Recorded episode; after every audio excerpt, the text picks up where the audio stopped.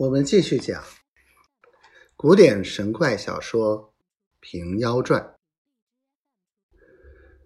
话分两头，却说冷公子生长富贵之家，迷花恋酒之事倒也不在其内。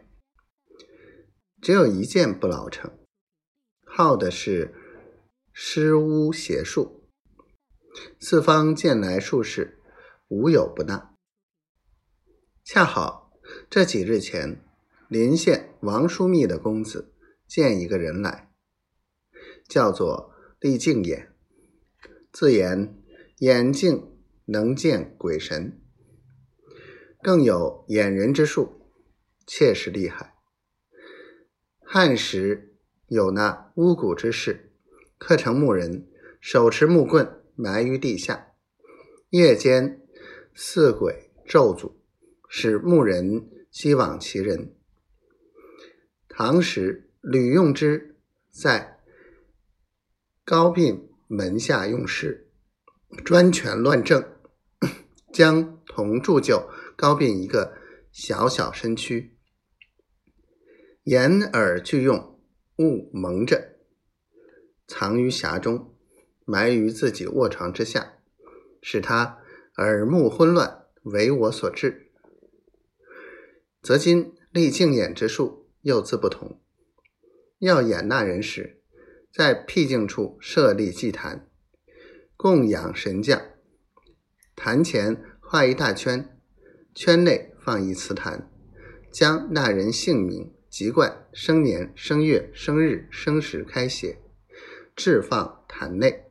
他在坛前书符念咒，摄其生魂。三日摄不来，到五日。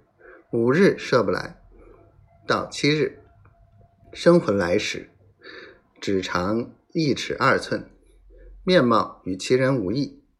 若走进圈内，把令牌一下，射入坛中，舒服固封，埋之坎方，其人立死。有诗为证：